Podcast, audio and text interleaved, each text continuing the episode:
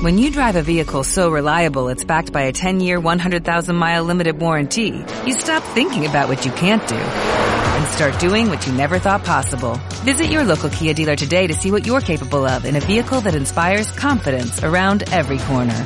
Kia, movement that inspires. Call 800-3334-KIA for details. Always drive safely. Limited inventory available. Warranties include 10-year 100,000-mile powertrain and 5-year 60,000-mile basic. Warranties are limited. See retailer for details.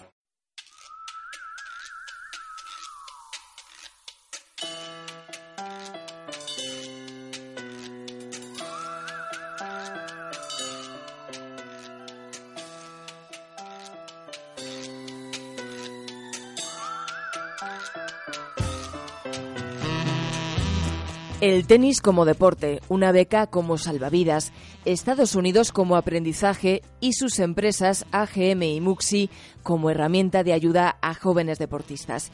En Forbes People charlamos hoy con Gonzalo Corrales, empresario que fue deportista deportista reconvertido a empresario.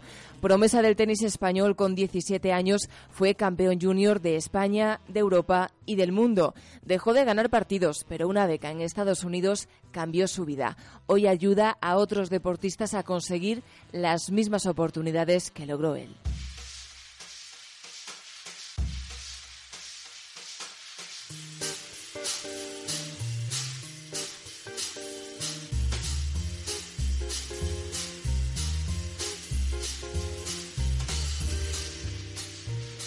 Gonzalo Corrales, bienvenido a Forbes People. ¿Qué fue antes, deportista o empresario o las dos cosas las llevabas en el ADN? Muy buenas tardes. Bueno, la verdad es que creo que era deportista y sigo siendo deportista. Lo de empresario vino mucho más tarde, nunca había estado en mis planes y de hecho siempre digo que hasta los 27, 28 años no me enteraba de lo que era el mundo laboral y profesional. O sea que muy orgulloso del, background que tengo deportivo que se quedará conmigo pues para el resto de mis días. La vida realmente te cambia a los 19 años. Sí, la verdad es que todo iba muy bien encaminado a convertirme en un tenista profesional. Eso había sido el único objetivo que tenía de este niño. Con 16 años, eh, pues, al ser campeón del mundo, dejé de estudiar y con 19 años pues llega un momento donde de repente no gano y donde pues me tengo que plantear un plan B que, está fuera de las pistas de tenis. Eh, lo que sí que sabía que tenía un activo muy importante que era mi talento con el deporte, que había un país que premiaba a, los deportistas para poder darles una educación, con lo que volví a los estudios, mm, me saqué lo que tenía que sacarme para poder entrar en la universidad y a los 20 pude empezar mis estudios universitarios, siempre compaginándolo con la práctica deportiva, disfrutando del tenis, que era lo que había hecho desde pequeño, y aprovechando que me financiaban todos los estudios, pues gracias a hacerlo bien con la raqueta. En Estados Unidos, si eres buen deportista, te premian. Lo hacen con becas. Tú te formaste y además pudiste seguir con el deporte. ¿Cuándo decidiste que también podías ayudar a otros jóvenes deportistas a tener una oportunidad similar a la tuya? Bueno, fue unos años más tarde. Yo, cuando terminé los estudios universitarios, me quedé en Estados Unidos para trabajar. Eh, trabajaba en, el mundo de la consultoría para, instituciones financieras y era un trabajo que me gustaba, pero como viajaba mucho, em, tenía mucho tiempo para, para pensar y me daba mucha pena el no hacer algo con, con pasión como había hecho toda mi vida. Me gustaba mi trabajo, pero no me apasionaba en esos eh, viajes largos de avión eh, pensaba cómo volver al mundo del deporte y sobre todo pensaba en la grandísima oportunidad que tuve gracias al deporte. Y es ahí donde pues eh, recluté a mi hermano, que, que, también había sido deportista, y empezamos con la semilla de AGM para poder brindar la misma oportunidad que yo tuve y la oportunidad que no tuvo mi hermano a cientos o miles de deportistas. AGM Sports, que como nos cuentas fundáis tú y tu hermano, una agencia pionera en España en la gestión de becas en Estados Unidos para deportistas, los ayudáis a acceder a una de las miles de becas que conceden las universidades americanas. Y el requisito indispensable es ser buen deportista. Así es, el, deporte lo que hace es abrirte oportunidades. Eh, sí que es verdad que hay tantísimas eh, universidades que no tienes tampoco que ser un grandísimo deportista. Lo que está claro que si eres muy bueno se te abren opciones pues eh, muy muy reconocidas eh, que te pueden servir como como plataforma para tu carrera deportiva o carrera profesional, pero al final trabajamos con más de 2.000 universidades y deportistas que no han sido destacados eh, también pueden conseguir algunos tipos de becas y sobre todo esa posibilidad de compaginar estudios y deporte, que es eh, algo que, que, demanda la gente porque es una pena que a los 18 años tengas que elegir entre una cosa u otra. Entonces, así, eh, estamos muy orgullosos de lo que hemos conseguido porque en el 2004, que es cuando empezamos todo, había unos 25 deportistas españoles en universidades americanas y después de todo este ruido, todas estas peleas que hemos tenido con todo tipo de instituciones para convencer a la gente que esto es un camino muy, muy bueno, eh, pues hemos llegado al 2019 con, con unos 1.800 deportistas españoles en, en, centros académicos de Estados Unidos. Gran crecimiento y entiendo que, que sigue ¿no? creciendo ese número. Es, es, así, porque bueno, al final las experiencias personales, deportivas y académicas son tan buenas, eh, pero sobre todo es el, el perfil profesional que luego tienen estos chavales, porque estamos hablando de, jóvenes que han dedicado una vida al deporte con todos los valores y beneficios que, que, ello tiene. Estamos hablando de unos chavales con una experiencia internacional de cuatro, cinco, seis años, eh, con un inglés perfecto y con una educación universitaria en Estados Unidos que sigue siendo un país referente en lo que es educación universitaria.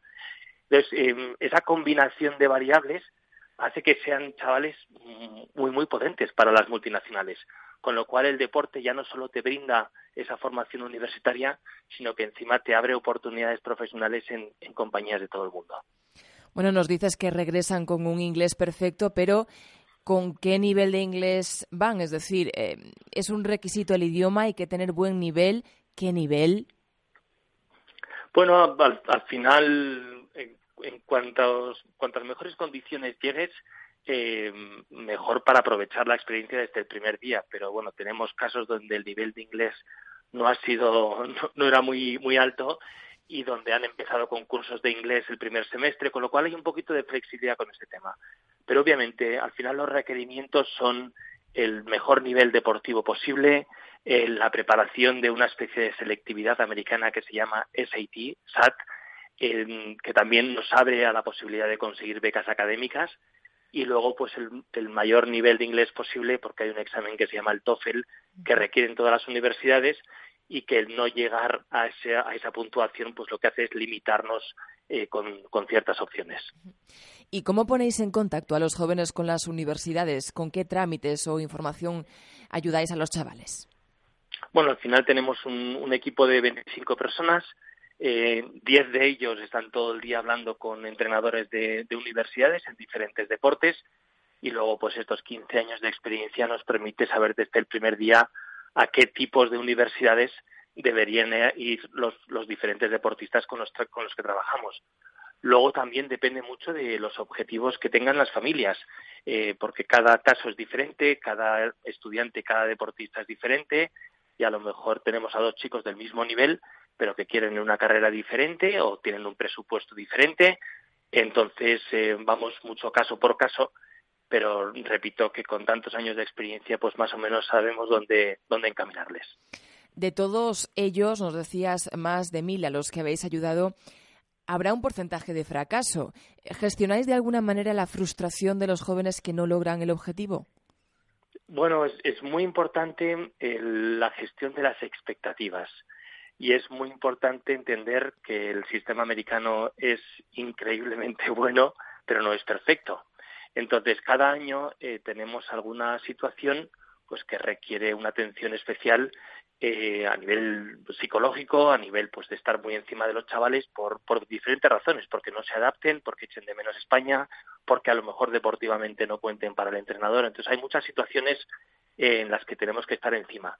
nosotros tenemos un programa para dar eh, ese, digamos, acompañamiento a los estudiantes en Estados Unidos y cuando identificamos que alguien tiene algún problema, pues intentamos apoyarle al máximo, eh, repitiendo la, la, experiencia que tenemos con, con tantos deportistas. ¿Cuáles son las grandes diferencias que observas entre el funcionamiento de las universidades en Estados Unidos y en las de España, por ejemplo? Bueno, eh, afortunadamente se están haciendo iniciativas en España y, confío que, pronto podamos dar muchas oportunidades a nuestros deportistas para que también puedan elegir entre universidades americanas y, universidades españolas. Pero hay diferencias eh, muy importantes. Mm, la primera es la financiera.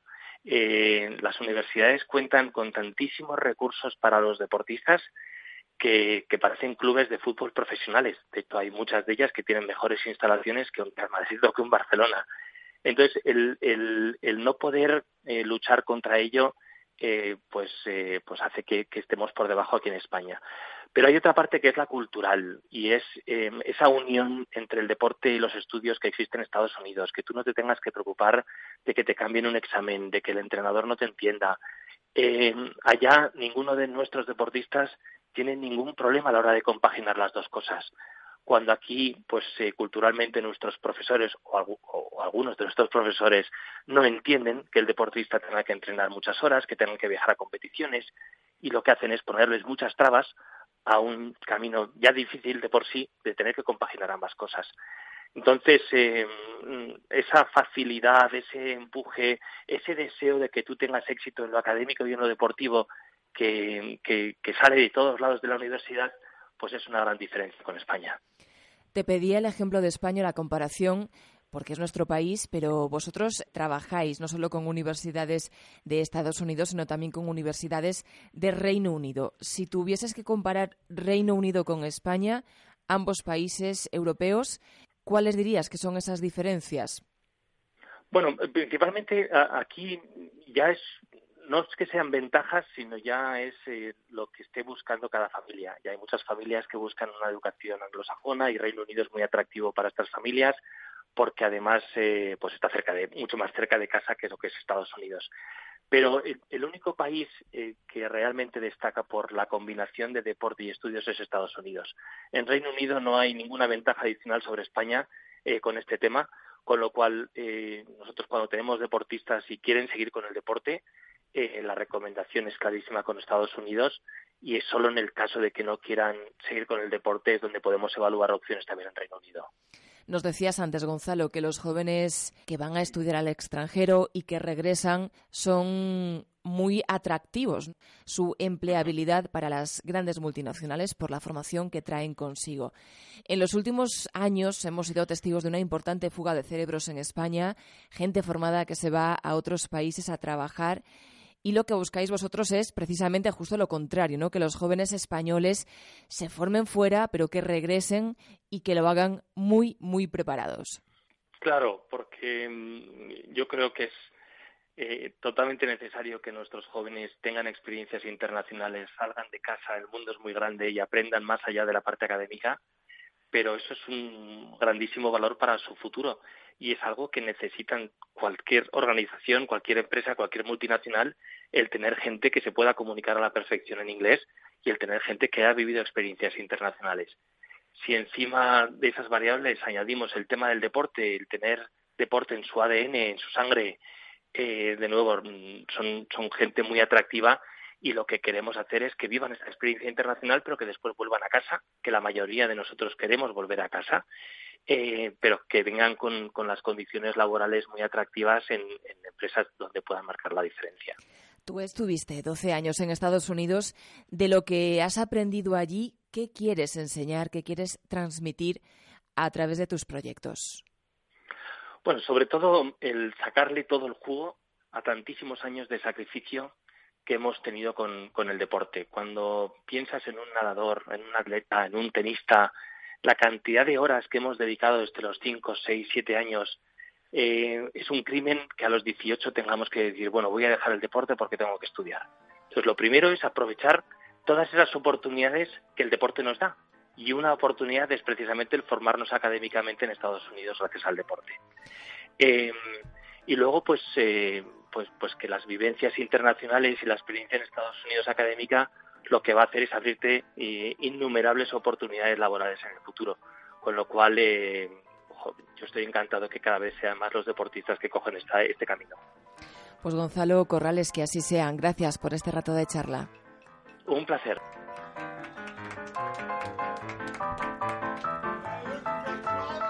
Gracias también a Laura Ojeda, que ha estado en el control de sonido, y a todos vosotros por escucharnos. Buena semana. Adiós.